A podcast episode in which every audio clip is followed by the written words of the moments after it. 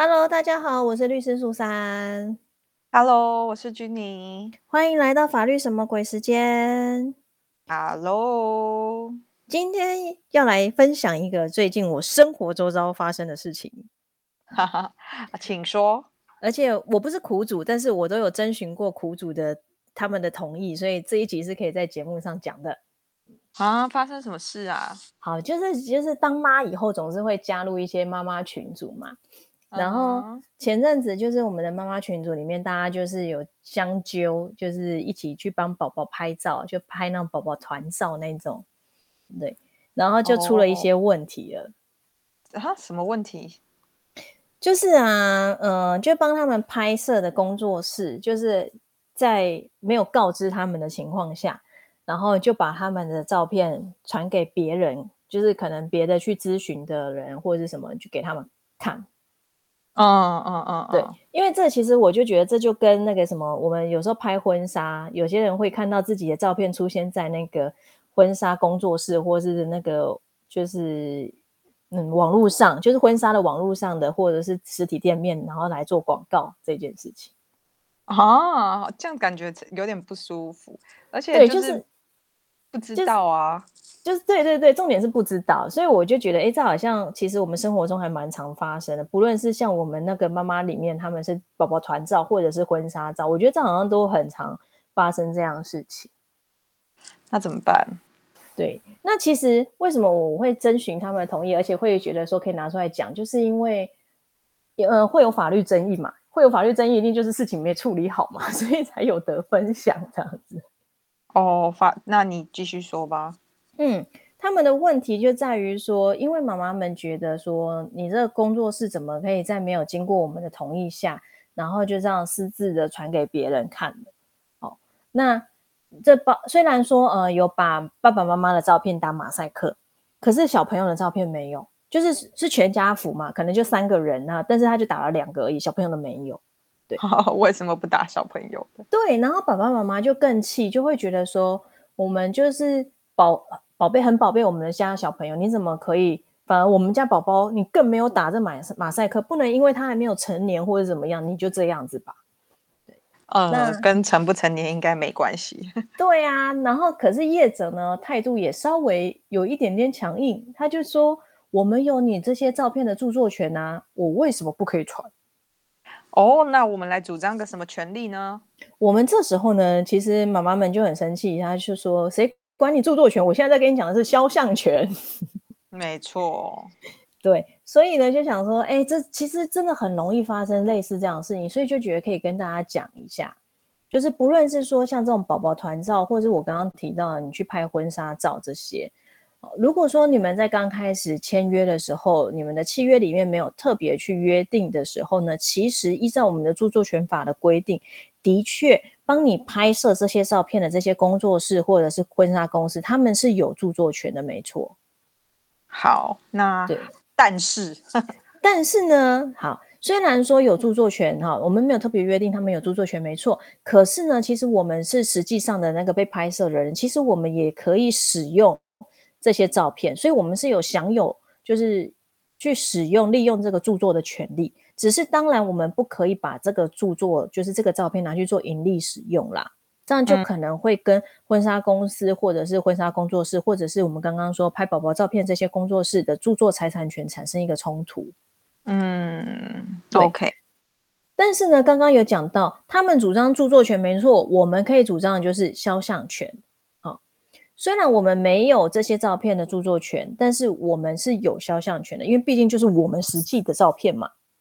这样子权权相对该怎么办呢？律师，对，那有些人会说，那肖像权的规定在哪？我们先讲肖像权的规定，它是规范在民法的十八条，它是属于人格权的一环啦。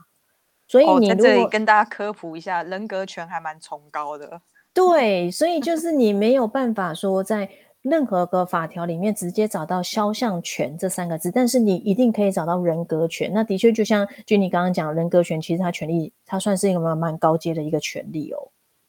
没错，没错。对，所以如果说刚刚我们讲的，不论是那种婚纱公司工作室，或者是这种宝宝拍摄照片的工作室，他如果说在没有经过这些人的同意之下，擅自的把这个照片传传送到网络上，或者是供大众，呃，大众不特定多数人这些使用或是观看的时候，其实他就有侵害到这些人的肖像权了。这个时候非常的严重，对。那甚至情节重大的话，还可以请求损害赔偿。没错，所以假设假设今天呢，大家觉得律师苏珊是很有知名度的人，好了，那他们家宝宝也算是一个有知名度的宝宝，然后在没有经过我的情况下，把我们家宝宝照片擅自传播的话，其实我可能会说，呃，我是一个有名气的人，你这样会造成我的损害，我还可以给你请求损害赔偿哦。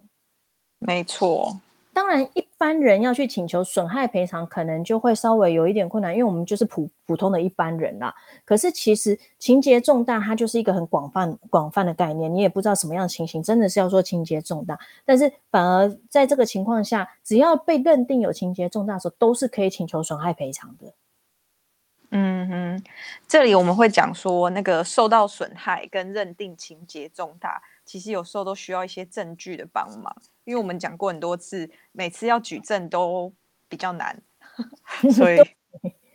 对。可可是这也是就是我们的权利啦。当然我们要去主张都是可以的。那接下来就是法官去认定啦。因为我们就讲了嘛，什么叫情节重大？它其实是一个很空泛的概念。那我实际上有没有造成损害？其实。像在这种情况下的认定也是变成有点主观，也就是要看法官。如果法官觉得律师苏珊谁呀，我连听都没有听过，然后这时候我要去主张，他可能就不会鸟我这样子。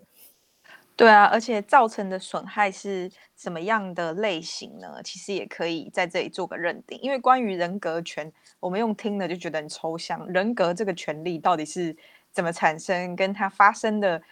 范围在哪里？本来就比较抽象一点的概念，所以这时候法官的认定就其实还蛮重要的。没错，所以其实，在这种情况下，我们通常都会说啦，如果说你真的是要拍像这种婚纱照啊，或者是宝宝的这种团体照之类的，最好还是要签约，而且呢，那个约款里面，我们最好是把像著作权啊、肖像权这些规定都把它约范，就是把它写清楚，这样比较可以避免纷争。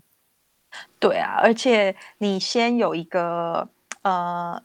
讨论的开始，那你们再去衡量说，哎，像有的人会说啊，那因为我真的拍的很好啊，然后这个摄影公司工作室想要让我成为他们的作品集，那其实也有更详细的内容可以讨论，比如说啊，你拍的很好，那要让他们使用多久呢？或是使用在什么地方，其实是可以去讨论这个范围跟时间的。没错，而且其实我们刚刚虽然讲说著作权法。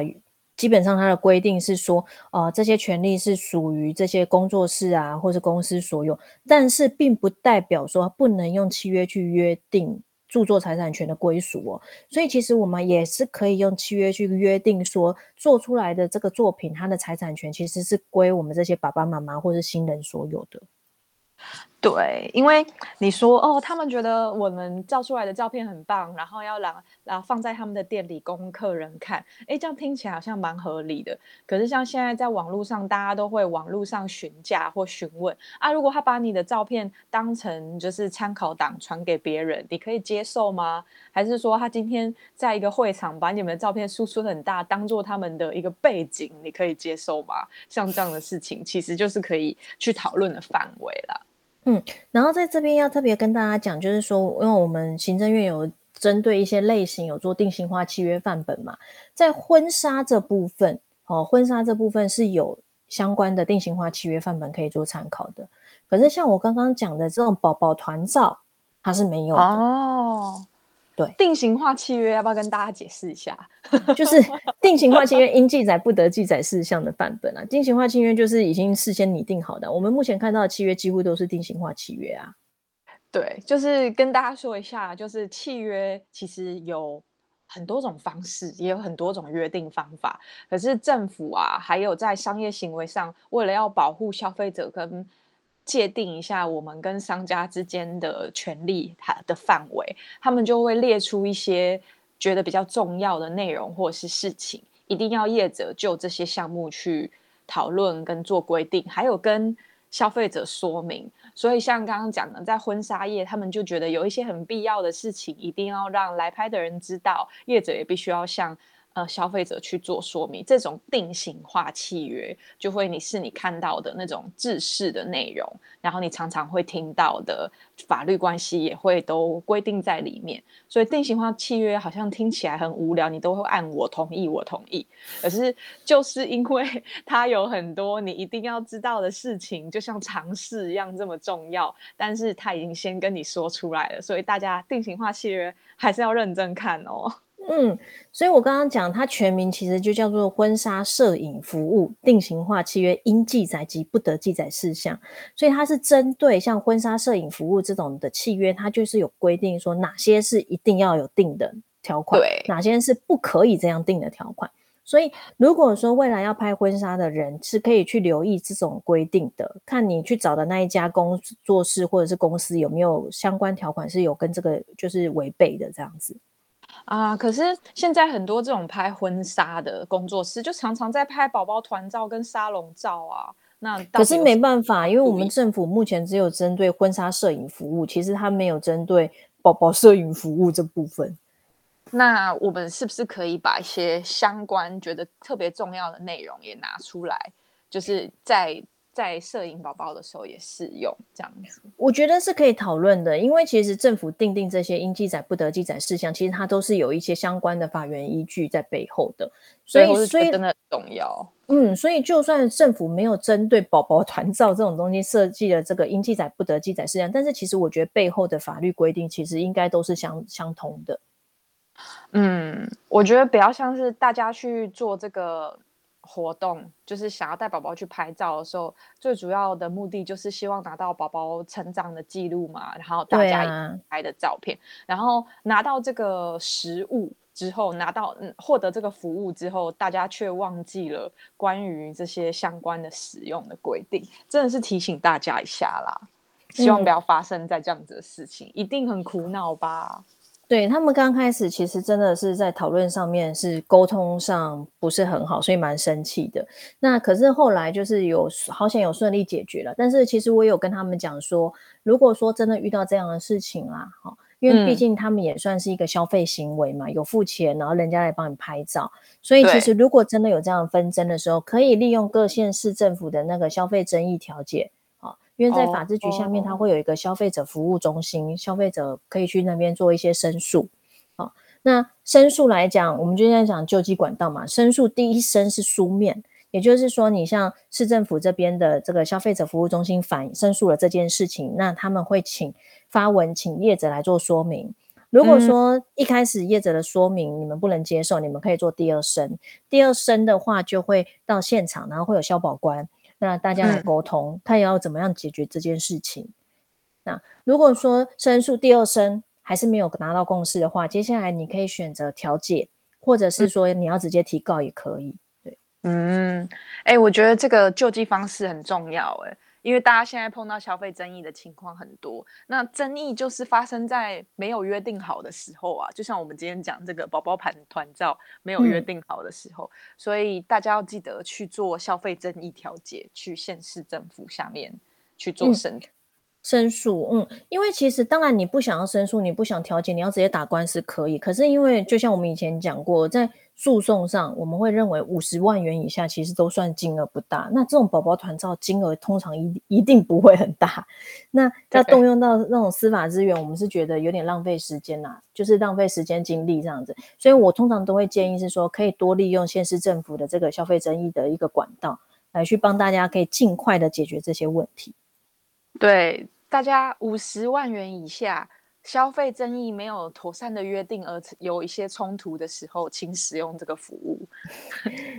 也没有说硬性啦，只是就给大家一个建议，鼓励鼓励。因为有时候大家不知道可以使用这样的服务啊，就是自己很生气而已。对，因为或者是留一心复评，因为打诉讼真的很花时间，所以我们通常都会想说，如果说有其他可以让你更快解决这样问题的管道时，我们都会鼓励大家可以多加利用。对，而且像这些消费争议也是有法律上的效益的，所以对啊，我讲业者也会比较重视。这件事发生。所以就提醒大家，就是如果你去拍这样的照片的时候，你不要忘记，除了著作权外，还有一个东西叫做肖像权。然后呢，其实更重要的就是你们在拍这些东西的时候，一定要先签约哦，要把约定都讲好。然后呢，要记得就是业者的资料也要留清楚，因为如果真的有纷争的时候，也才找得到一个人可以去申诉或者是去提告这样子。对，因为现在好像就蛮多自由接案的服务，这样就比较混乱一点。对呀，对呀，所以才会跟大家要提醒，一定要记得签约，而且对方资料也一定要留哦。嗯，留下留下书面好了。